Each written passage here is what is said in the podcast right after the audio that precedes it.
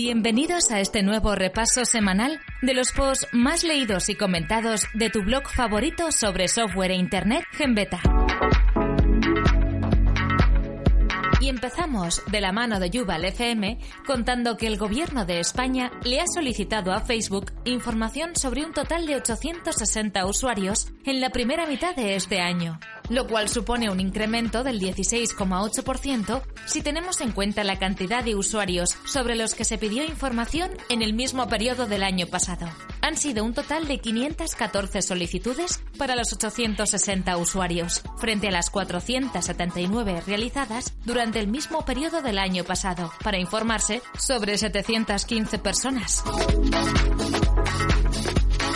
Así lo ha hecho saber la red social de Macker Zuckerberg, desde donde se ha publicado la tercera entrega de su informe sobre solicitudes gubernamentales que refleja los datos obtenidos entre los meses de enero y junio de este año. En total, Facebook ha recibido 34.946 peticiones de información por parte de los gobiernos de todo el mundo, lo cual supone un incremento del 24% con respecto a la última mitad del año anterior. Mientras que el número de peticiones sube exponencialmente cada medio año, el porcentaje de solicitudes en las que se han generado datos por parte de Facebook se mantiene estable, pasando del 39,60% de la última mitad del año pasado al 36,58% del primer semestre de este. Este último dato es bueno si se compara con la media global, ya que la cantidad de veces que Facebook le ha facilitado información a los gobiernos ha subido un total de 19% de media en todo el mundo. Facebook se defiende ante este incremento asegurando que tiene definidas unas líneas de actuación muy claras a la hora de entregar información. Todo para garantizar la libertad de expresión de sus usuarios. Según la red social, cada vez analizan con más detalle cada petición, proporcionando datos únicamente en casos relacionados con terrorismo y otros delitos. Continuamos con una información de Yuval FM. El gobierno alemán está preparando un proyecto de ley que de aprobarse obligará a las empresas tecnológicas a entregar el código fuente de software que vaya a ser utilizado tanto por el propio gobierno como por el resto de empresas que trabajan directamente para él. El código fuente de un producto es el secreto mejor guardado por cualquier empresa tecnológica que no quiere perder dinero si copian su producto, siendo Alemania uno de los mercados tecnológicos más importantes de Europa si tras aprobarse la ley una empresa se niega a entregarlo, se quedaría sin opciones de acceder a contratos valorados en miles de millones de euros. Este proyecto de ley ha sido propuesto como una medida para proteger la seguridad nacional, previniendo ser espiados por culpa de unas líneas ocultas en el código de alguno de los programas utilizados directa o indirectamente por el gobierno. Alemania es ya uno de los países que más apuesta por el uso de software libre en sus administraciones, y este movimiento podría beneficiar a los desarrolladores que en todo momento eligen tener el código fuente de sus programas libre y abierto para poder ser consultado por quien quiera. Las primeras reacciones no se han hecho esperar y la Cámara Americana de Comercio en Alemania ya ha advertido que de aprobarse el proyecto de ley, el país dejará de tener acceso a software puntero, de manera que podría empezar a quedarse atrás tecnológicamente con respecto al resto de las grandes potencias internacionales. En otra de sus informaciones, Yuval FM nos cuenta que Spotify acaba de presentar Connect para ordenadores, una nueva función que permitirá usar nuestros PCs como auténticas minicadenas a la hora de reproducir música, utilizando nuestros teléfonos móviles o tabletas como mandos a distancia mediante las aplicaciones para iOS y Android. Para poder utilizar esta nueva función será imprescindible tener contratado un plan de pago con Spotify y tener descargadas las últimas aplicaciones tanto en nuestros ordenadores como en los teléfonos o tabletas. Para poder conectar ambos dispositivos también será necesario tener tanto el PC como el dispositivo que vayamos a usar como mando a distancia conectados a una misma red Wi-Fi. El funcionamiento en sí es sencillo y muy parecido al que nos encontramos, por ejemplo, en el Chromecast de Google. Mediante la aplicación móvil de Spotify, escogeremos la canción, el disco o la lista de reproducción que queramos escuchar y después lo enviaremos al ordenador mediante el nuevo icono de Connect. Cuando buscamos alguna noticia usando la misma red o los medios online a modo de meroteca, solemos obviar algo que nos puede resultar muy útil, la Wikipedia. No se trata de ningún medio de noticias, pero como enciclopedia editable recoge lo más importante que ha ocurrido cada año en sus artículos. Una información de Miguel López. Podéis comprobarlo vosotros mismos buscando en la Wikipedia cualquier año pasado y futuro. Cada uno tiene su propio artículo en el que se listan los eventos por meses, los nacimientos y muertes importantes, los premios Nobel e incluso los hechos que ocurren en obras de ficción.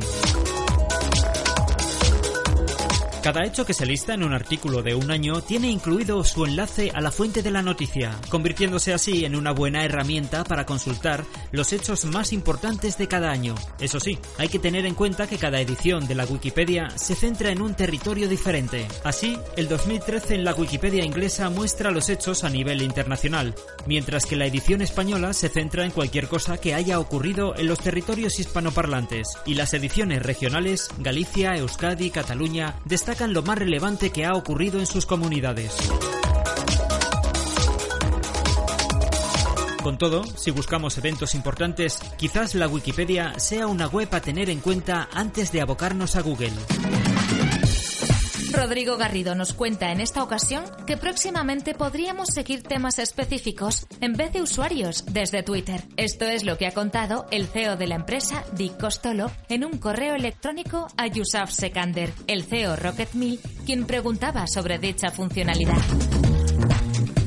Desde su nacimiento, Twitter ha sufrido algunos cambios notables. Aunque Yusuf Sekander pensó en la posibilidad de que la red social integrara una función que le permitiera visualizar en un timeline tweets sobre un tema específico. Muchos podrían decir que TweetDeck integra dicha característica desde hace mucho.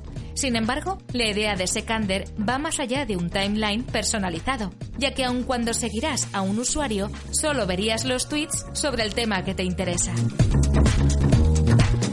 La historia que nos cuenta Sekander, dice que él pensó preguntarle al mismo Dick Costolo sobre dicha funcionalidad, y para su sorpresa, el CEO de Twitter le respondió que dentro de la empresa habían hablado en diversas ocasiones sobre este tema, por lo que puede ser una funcionalidad que llegue en un futuro.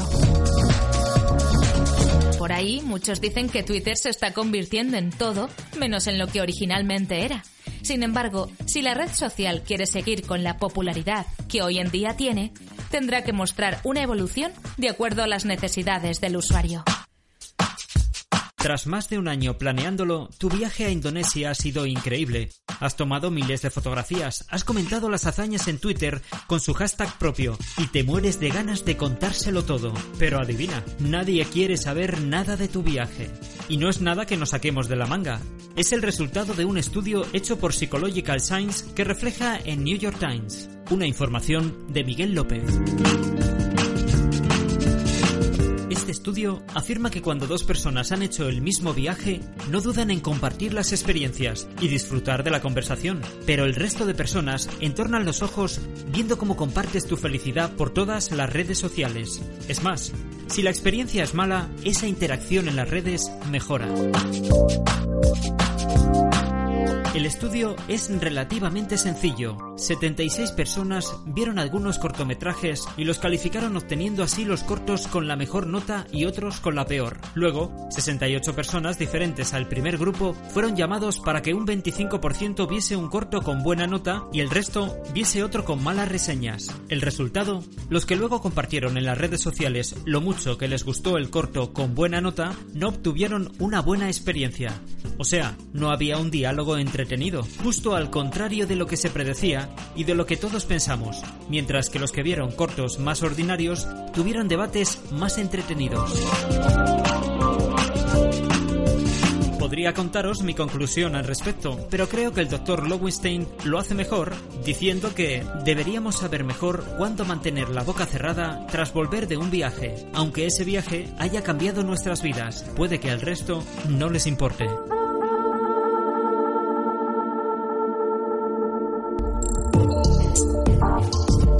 De sus posts, Rodrigo Garrido nos cuenta que aun cuando Google ha integrado las vistas previas de algunos tipos de archivos en Drive, cuando tenemos guardado un archivo no compatible con ello, debemos realizar el proceso de descarga para poder visualizarlo con algún software instalado en nuestro ordenador.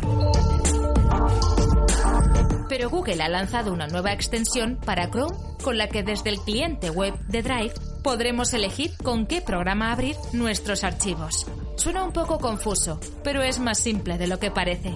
Una vez instalada la extensión, al navegar por nuestros archivos de Drive, elegimos uno de ellos y presionamos el clic secundario. Después nos vamos al apartado de Abrir con y seleccionamos el software instalado en el PC con el que deseamos completar la acción. Como hemos dicho, la extensión será de gran ayuda para todos aquellos que usualmente trabajen con documentos que Drive no soporta de manera nativa. No obstante, para que los cambios se puedan guardar nuevamente en el mismo archivo y se sincronice con Drive, habrá que tener instalado el cliente de Drive en el ordenador y el archivo dentro de la carpeta de sincronización. A primera vista parece ser una funcionalidad mínima, pero seguro que para muchos será de gran ayuda. Vidi, la aplicación móvil que nació hace dos años con la esperanza de convertirse en el Instagram de los vídeos, echa el cierre de manera oficial. Sus desarrolladores así lo han anunciado en el blog oficial del servicio informando de su retirada de la App Store y Google Play el pasado día 4 y de que los usuarios que quieran descargarse sus vídeos podrán hacerlo entrando a la web oficial antes del próximo 15 de diciembre. Una información de Yuval FM. En sus dos años de vida, esta red social de microvídeos llegó a crecer al ritmo de 20 millones de usuarios por mes, gracias a la participación de celebridades como Shakira, Will Smith o Snoop Dogg. Ahora sus desarrolladores deciden discontinuarla para centrarse en un nuevo proyecto junto a Other Media con el que pretenden nada menos que redefinir el entretenimiento de la juventud de hoy en día. Cabe duda de que Vidi fue una aplicación adelantada a su tiempo, pero la aparición de potentes alternativas como Vine de Twitter y la implementación de los vídeos por parte de Instagram menguaron notablemente su impacto hasta tal punto que los desarrolladores han preferido centrar sus esfuerzos en otros proyectos más innovadores.